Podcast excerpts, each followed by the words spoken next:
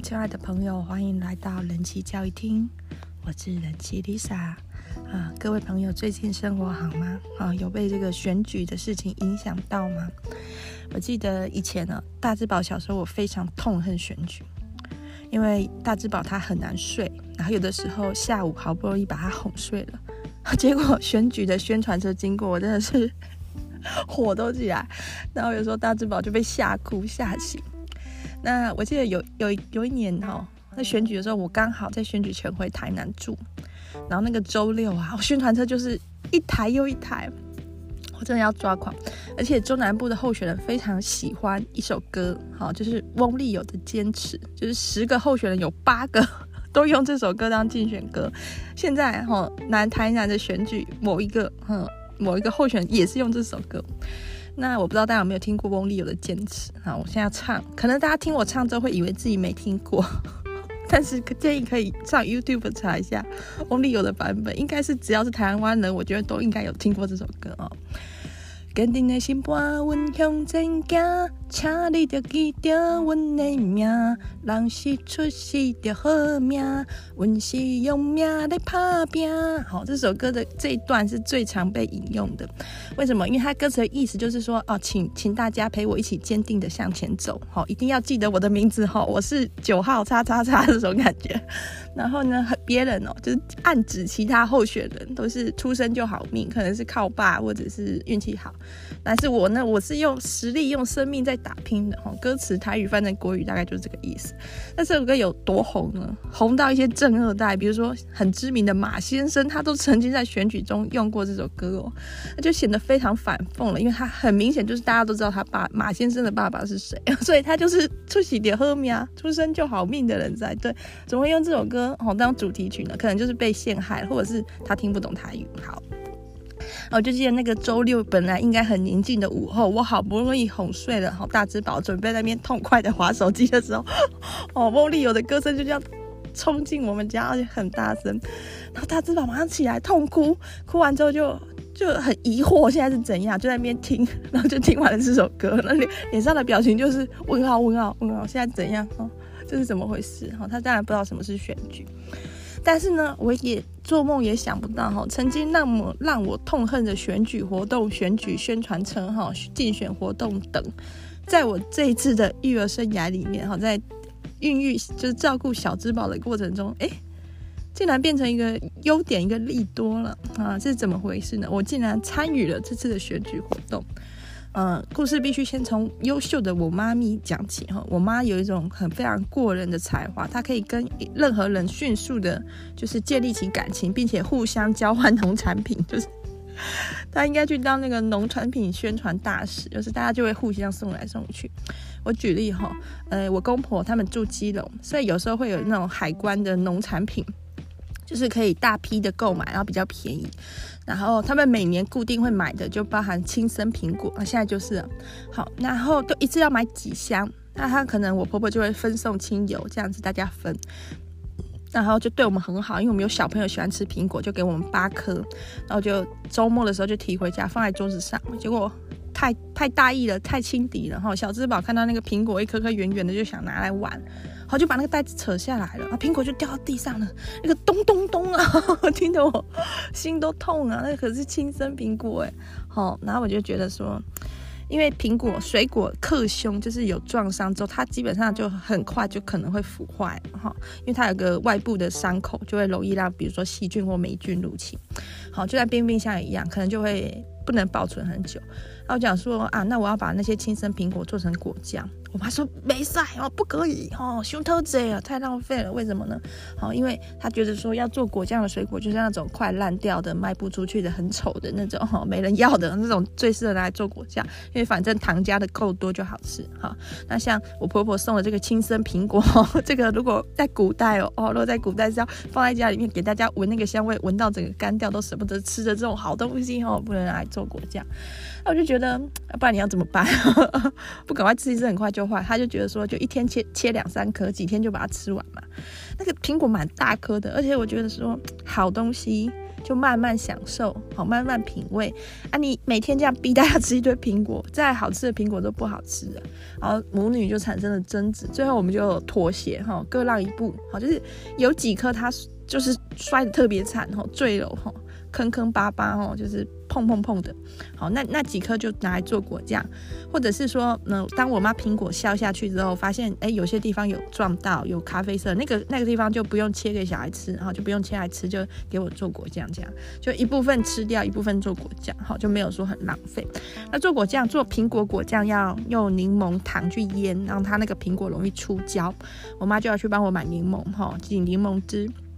我妈在购买便宜的水果这件事上有异于常人的执着，她可以不远一公里，哈，就是她最远可以步行一公里的距离，哈，在这个半径一公里的离家里半径一公里的范围内的水果店都是她可能购买的，而且她会，呃，东市买骏马，西市买安边这样子，哈，哪一家便宜她就买哪一家，所以她可能在 A 家水果摊买了苹果，B 家水果摊买橘子，C。C 家买香蕉，就这样，绝对不买贵。然后他脑海里面记得每一项农产品在每个时节在各家店的单位价格，很厉害哦。然后有时候有些水果店不是用斤哦，斤就是台斤是六百克，有些是用几颗，那他就会没有办法比。比如说这一家一斤五十元，那一家八颗八颗六十元，但是他又不知道那是几斤什么的，他还会买回家之后请我称。我们就因为我有在做一些，比如蛋糕那种，我有那种烘焙用的电子秤，我就会把它称好。如果买贵的话，他可是会拿回去退钱的哦。哦，他就要买到最便宜的那一家哈。然后他也有指定的柠檬店，哦，柠檬就是要在某一家水果店嘛，他就去。然后他跟那个水果店所有的店员都已经变得很麻吉，这样就聊天。啊，人家就问他说为什么要买柠檬，然后他就说要做果酱。人家就说啊，你要不要拿免费的柠檬呢？哦，当然要啊，免费的最好啊。哦，原来是说做的果农常常都会有一些瑕疵品，比如说外外观有撞伤的，或者是不小心放太久过熟的。好不好看的，然后长得很奇形怪状，这种水果基本上是不能就卖不到钱，很少有人愿意买，不是这个市场的需求。然后那个长期合作的果农会觉得说啊，老板你都跟我进水果，这个就送你吃哦，这样。然后今天刚好就有送老板柠檬，好，那个店员就拿出来送我妈哈，那就问说做什么果酱啊？然后我妈说做苹果果酱啊，哦，你会做苹果果酱哦，啊，我女儿啦，然后反正就开始。就是开启长达半小时左右的聊天，然后接着呢，呃，卖水果的就跟他说，他的女儿呢是在叉叉叉哦三个字的大卖场当员工，然后所有叉叉叉进的水果都要有甜度保证，所以大概每一定的数量，他们就要抽验抽验抽验，都是切开来验甜度。那变成说这种切过的水果也不可能卖，所以就会送员工。那这个。水果店的老那个应该是店员而已。水果店店员的女儿就常带苹果回家，然后都吃不完，所以也带太多回来了。然后又觉得苹果这种东西丢掉真的是很心理上过意不去，会觉得很浪费，可是又吃不完。他就跟我妈说，不然他苹果送我妈，以后苹果送我妈，那我妈做好的果酱分他。哦，我就我妈就说好啊好啊，当然好。所以我妈就这样走出去一趟哦，回来的时候她就已经取得了免费的柠檬，还有苹果的供应哦，真的是。就很奇妙的人才，然后最近在选举的时候也是，他就在路上走着买菜啊，推着我们家弟弟在那边买菜的时候就被人家拉进去的，好认识的哈。以前跟大智宝念同样幼稚园的那个小朋友的阿嬷哦，认识的就把他招进去竞选总部了。原来是这样的，就是候选人在选的时候，候选人一个人嘛，他底下可能有他的亲朋好友助理，好像一个金字塔结构。那这些亲朋好友助理又会找他们比较熟又热心的，又在选举期间哈愿意出力的人做那个调阿卡，条啊卡呢再拉小条啊卡，就是一层一层，好像那个传直销的结构这样子哦，想办法涵盖越多的人越好。好，然后那个。我妈的那个，我应该说大智宝的同学的阿嬷就是小条阿卡，然后就拉我妈去凑热闹，这样我妈也就去。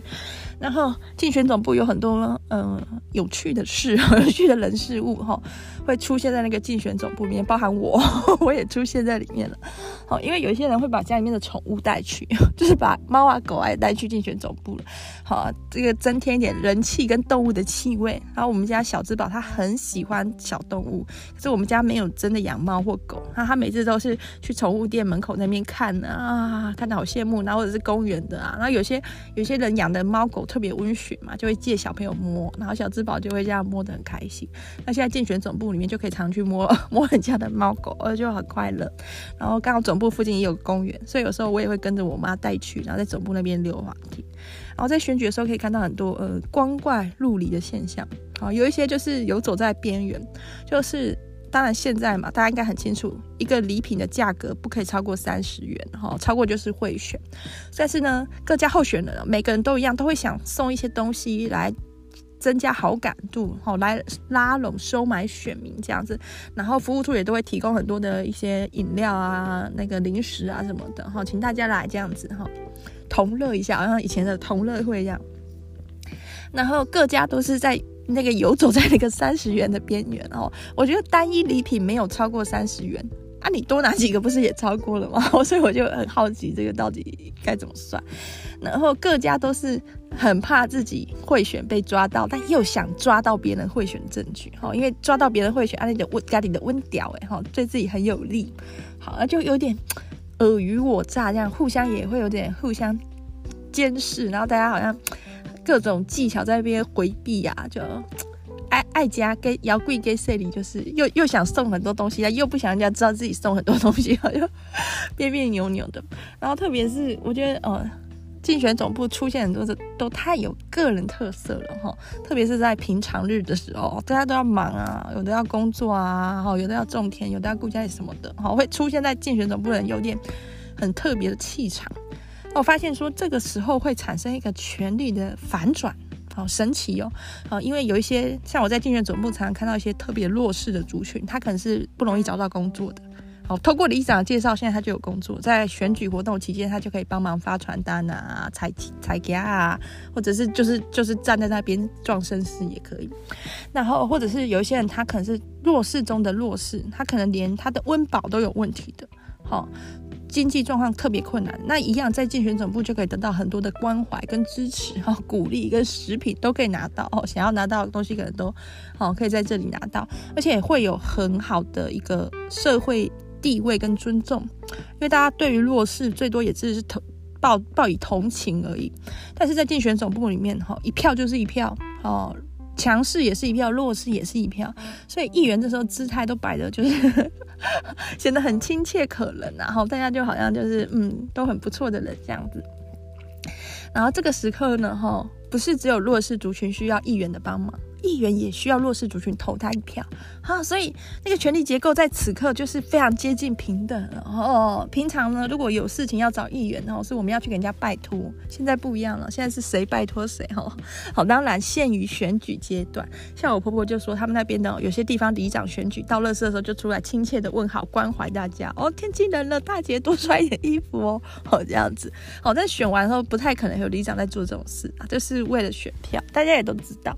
好。然后有一些有一些那个候选人专门锁定这个少少子化议题，因为这议题很夯嘛，然后就开始强调自己会推广友善育儿，比较简单就是发钱哈啊，比较用心一点的会想一些教育啊或者是托育的事，然后有的候选人就把自己的竞选总部布置的像游乐场哦，就是。显得自己非常的重视这个，呃，儿童的权益这样子。好，就算没有做到这个地步，至少饼干糖果都是哈无限供应这种感觉。那我们这边有一个候选人，他名字两个字，非常有趣的名字，我觉得。好，我就不讲出来了。好想讲而不讲。好，然后他是某党的，什么资讯都不给。他最有趣的是，他用他的名字画了一个吉祥物，一只恐龙。我就觉得太有趣，因为他名字就有个龙，我几乎好像已经讲出来。然后他那个。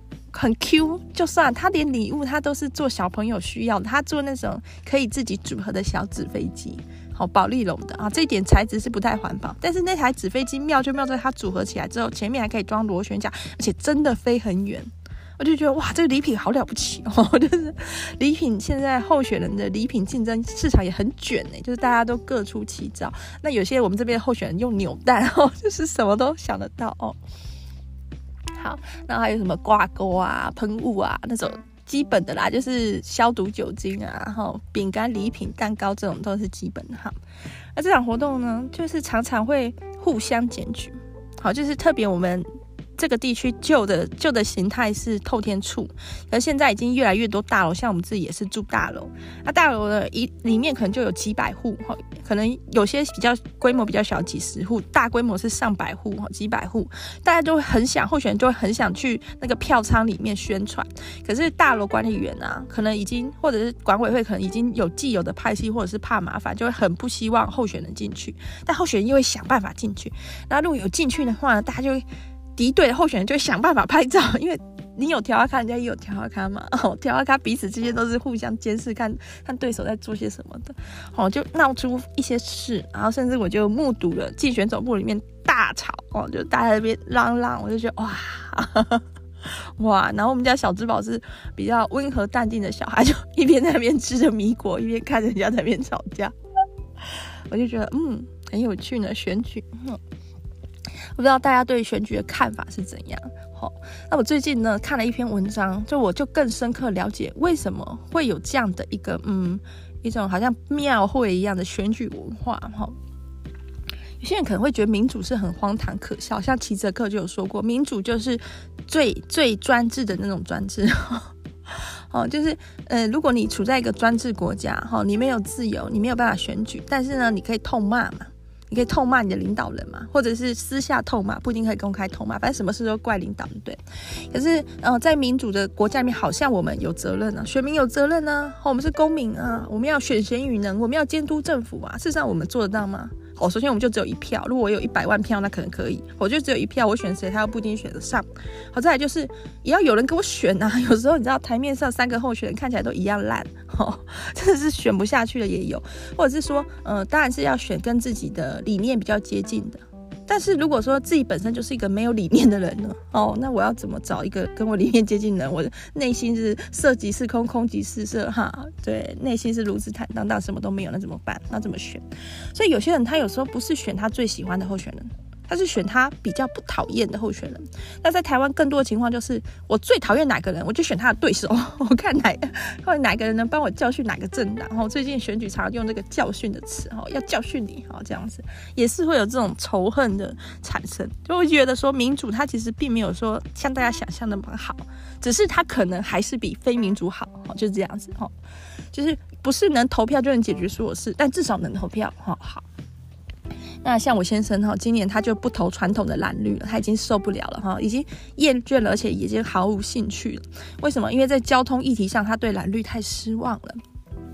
呃，交通议题是怎怎样？我们这一区最近发生了一个非常大的事故，一个单亲妈妈被车撞死，然后是在夜间。然后这个她一开始被第一台车撞之后，她飞起来之后，第二台车碾过。那这个单亲妈妈其实她有责任，她过马路的时候没有专心，她闯红灯，行人闯红灯。但是车子她也有责任，因为车子过马路的速度太快了，没有减速。对，所以双方都有造责。那这件事引起很大的唏嘘感叹。首先就是她是单亲妈妈，那她如果过世，她的小孩怎么办？再就是，其实有一些行车的人，就是呃汽车的，就有在开车的人，好，他会觉得说，为什么这样还要有肇责？不是有点衰？好，每个人可能都有不同的事情，就是呃，交通的事件就是一场事故，一场遗憾嘛。但是不是只有这种大型事故而已，小的事故每天都在我们周遭发生。比如说停车的纠纷，好，比如说有人车停在路边，然后去买饮料，后面的要绕过他，或是停车的位置不够，或者是哪些地方是红线。但是而且台湾有很多的路段规划是有问题的，这些问题呢，几十年来了，好像都没有很好的解决，或者是被重视，甚至有些议员他反着干，哈，有些民意代表他反着干。像我们这边有个民意代表，哈，呃，某一个路段要拓宽人行道的时候，这个民意代表带大家去抗议，抗议说你行人的路段扩宽，我们这种汽车的使用者，哈，我们这个行车的路段就减少了，哈，就带人去抗议，而且成功了哦。后来那个人行道没有扩宽哦。哇哦，然后维基百科就有记录这个议员的这一笔哈，这笔举动，然后就说让需要使用道路的人有如晴天霹雳哦，就是我的人行道，我没有地方走哎。好，对，那像嗯、大家知道可以去检举，就是我们普通人也可以去检举路上的一些违规的事。然后这件事竟然有立法委员哦，某宜兰县的某立法委员起来抗议啊，去推动说不可以这样检举，想要这样子去更改这件事，就觉得天哪，为什么要保障人民有违规且不受监视的权利嘛？哈，就不懂很多事，其实就是 嗯，对对两党好像都蛮失望，两党都做得很糟。那这时候有一个小政党，不能说小，也蛮大的一个 非传统蓝绿的政党，四个字的，就专门在提倡这个用路安全，是专门在提倡这个道路的规划哈，交通方面的议题。那我现在就很心动。对，但是我就觉得说啊，你投这一票就掉进水里了，因为我觉得人不可能选得上的哦。我现在还想叫我也去投这一票哈，那还是我现在就觉得说，你总是要给新的人试试看的机会，不只是议员，包含比较县市长选举，他也是这个想法有。对，那我是觉得每个人的想法我们都要尊重啦哈。我现在觉得说，呃，不是重点，不是自己选的人有没有选上，而是自己在投票的时候有没有表达出自己的意志。有没有投的投一票真的自己想投的票？不要被绑架，不要被任何的意识形态、任何的政治的一些说法去绑架。哈，对，我也是佩服我先生的。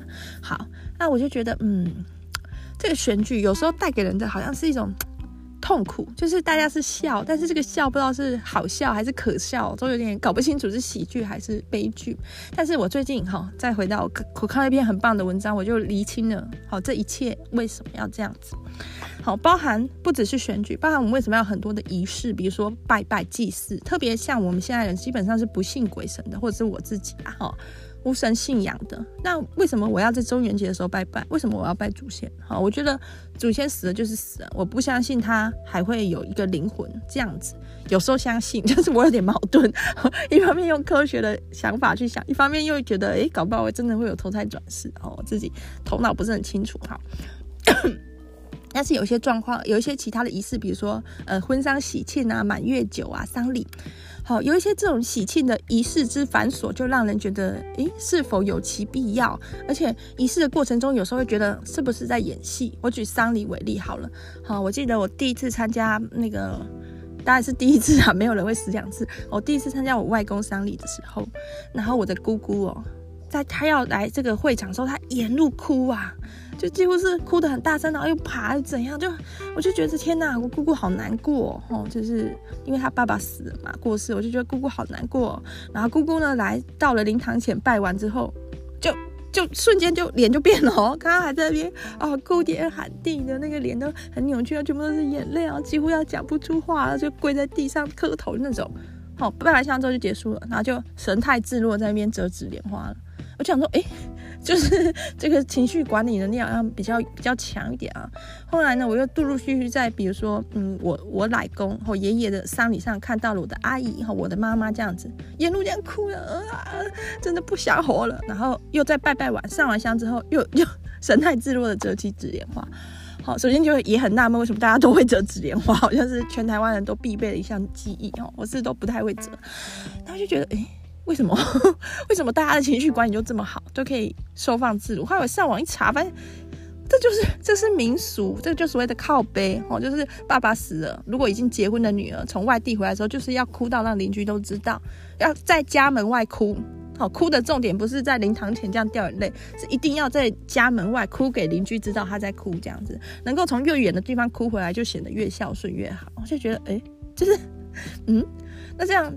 这是这是真正的悲伤吗？就有点困惑，就是这这好像这在演戏嘛？哦，甚至就研发出一个行引引申出一个行业，就是专门专门替人家哭哦，以防大家没有掌握那个哭泣跟哭嚎跟邻居听到的技巧，所以有专门的职业就是替替哭代哭这样子。我就觉得，哎，我们孝女白情，我就觉得。真的很疑惑，就不太懂哈，为什么？如果伤心当然可以哭啊，不伤心就不要哭。为什么？为什么要强制啊？他说一定要过节要这样沿路哭过来。后来我在那篇文章里面，对，铺铺了梗这么久，大家也很好奇那篇文章讲什么？那篇文章里面说，对，仪式就是在演戏，但是不是大家想这样哈？不是说大家仪式都没有很真心，都在演戏，而是说戏剧本来就是从仪式而来。好，包含说，嗯，可能是根据一些仪式所产生有戏剧的需求，像庙会啊，就要演歌仔戏啊、布袋戏啊这种，或者是嗯仪式的那种特殊的感觉，就会出现在戏剧中，是先有仪式，然后由仪式衍生出戏剧的。那我们为什么需要戏剧？对不对？我们人间的悲欢离合还不够苦，还要看人家悲欢离合，或者是自己还要在台上演出悲欢离合，为什么？好，就是。仪式是必须的，戏剧也是必须的，这都是因为人有情感需要宣泄。好，不然你就会很闷，好，不然你就很压抑，不然就会累积很多很痛苦。因为日常生活中的每个时刻都在积累生活经验跟情感。好，情感体验，比如说小时候父母会一口一口喂我们吃饭，再长长大一点的话，父母会逼我们吃饭，哦，不吃不吃打你哦，快点过来把饭吃完，不吃不准看电视。好，再大一点之后呢，父母又会不准我们吃饭，啊，啊，已经那么胖了，不要再吃了吧，吃少一点，好，不可以吃零食这样子。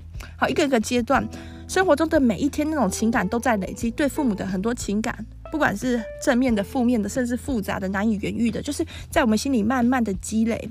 然后这种东西，他其实找不到一个很好的出口去宣泄、去发泄出来、去发表出来，或者是去洗涤。好，借着眼泪去洗涤，找不到。因为比如说，像婚礼好了，婚礼有一个必哭的桥段，就是告告拜别父母，这每个人都会哭，我看了也都会跟着哭，但是我都想不通。有什么好拜别的？不是明天还是这样回来嘛？就是想要的话，随时都可以回父母家。因为现代社会根本没有女儿嫁出去是泼出去的水这种事啊！我现在我不止没有泼出去水，我还把还有我把我妈都引到我们家里，引水到我们家，根本就没有，我根本就没有必要拜别父母，因为根本就不可能会离开父母哈。或许会离开，但并不是结了婚就一定要离开，没有这种事。好，那为什么每一个仪式还是要这样子？婚礼还是要在那边拜别父母，在那边哭？然后我看了也还是想哭。呃好感人，那为什么？因为我们没有其他时候可以这样哭嘛。我们总不会在某一个星期二的早晨吃早餐的时候，突然就哭得稀里哗啦，说爸爸妈妈，谢谢你们的养育之恩。如今我也有了自己的家庭，那我爸妈一定会觉得啊，要不要带我去看医生？我怎么了？哦，就会觉得这个人怎么回事啊？好，所以我们需要某个时刻去表达我们的感谢，或者是表达我们的痛苦。啊、不管是正面的、负面的，我们需要某一个特殊的场域，一个人间的裂缝，一个时间的裂缝。那个时刻不属于日常生活，它是某个特殊的的时刻，我们可以在那里尽情的宣泄，甚至不管是欢笑或是哭泣，就好像看电影的时候、看戏剧演出的时候，那根本就不是我的人生，好像是别人的。但是我可以在从中去投射、去共鸣，或者是单纯的被感动，好流下眼泪或露出笑容，好发出笑声，好，因为我需要那个东西啊。所以才会有仪式，哈，所以才会有戏剧。那同样的才会有选举，哈，不要觉得说是选举造成了台湾的分裂，不是的，哈，台湾本来就是分裂的，而且也会越来越裂，越裂越多块，这是好事，这就是我们要追求的多元文化，每个人都可以当一个很特别的人。那既然大家都很特别，就不太可能跟别人的想法一样，就可能会有自己的想法，这就是特别啊，哈。那我们在包容并且追求这种多元的时候。心中还是有很多情感会累积的，哈，心里对政治会有很多想法的。那如果整天在面说政治的时候，或者在 po FB 的时候，有时候朋友就会觉得阿里喜嘞，阿你阿你 就会觉得哦怎样哦，甚至好不一定啊，每个人可能有人心胸比较开阔哈，就是即便朋友一直发表跟自己政治立场不一样的言论，仍然是能够微笑以对。但有些人可能就不行，好。那或者是有些人他甚至没有办法说哦，就是他他没有勇气在 FB 投政治的文章。有些人没有办法做到，有些人他没有办法跟他家人聊政治的事，可能因为立场不一样，或者是就是没有这个习惯。好，但这这种这种东西，它不是不讲就没有了，好，不是不宣泄都没有了。越越是不去宣泄，就越是去立一道墙、立个水坝，它其实就是积得越高。那这个状态对人的心理来说，其实很危险。哈，所以说要有那个选举，要有那四年一度的选举，要有那个热热闹闹，好像办花庙会一样的选举。所以在这里，不管你是好听的话或难听的话，你有个机会去讲、去讨论，然后去，不管是去笑话还是觉得可笑，哈，都可以有这个机会去宣泄自己的感情。对，所以我觉得了解到，嗯，这就是为什么哈，为什么要有这种很多人觉得光怪陆离的现象要这样周期性的发生，因为我们要清一清嘛，清一清自己体内情绪的裤子，把它宣泄好，然后我们再可以回到日常生活中去继续的积累，去继续的累积一些感觉。好，哇，那 Lisa 今天这样子聊政治哈，会不会掉粉呢？其实我什么都没有讲出来，都用某政党某人这样子，嗯嗯嗯。对我，我当然是有特定政治立场，但是我就觉得那那是我自己家的事，我自己的事。那每个人都可以有他自己的政治立场，或者是可以有他自己的没有政治立场，都都很 OK。那就祝大家，在这次选举中，哈，听完 Lisa 这句广播，甚至在人生中听完 Lisa 这句广播，都可以知道有一些，诶，看似很荒谬，到底为什么到今天还存在的事。哈，或许也不用那么排斥，好试试看，哈，就是把它当成一个嗯特殊的，比如说当成一场电影，哈，当成一出连续剧这样子，某一个戏剧的演出去演，哈，或许会有意外的收获哦。好，祝福大家，拜拜。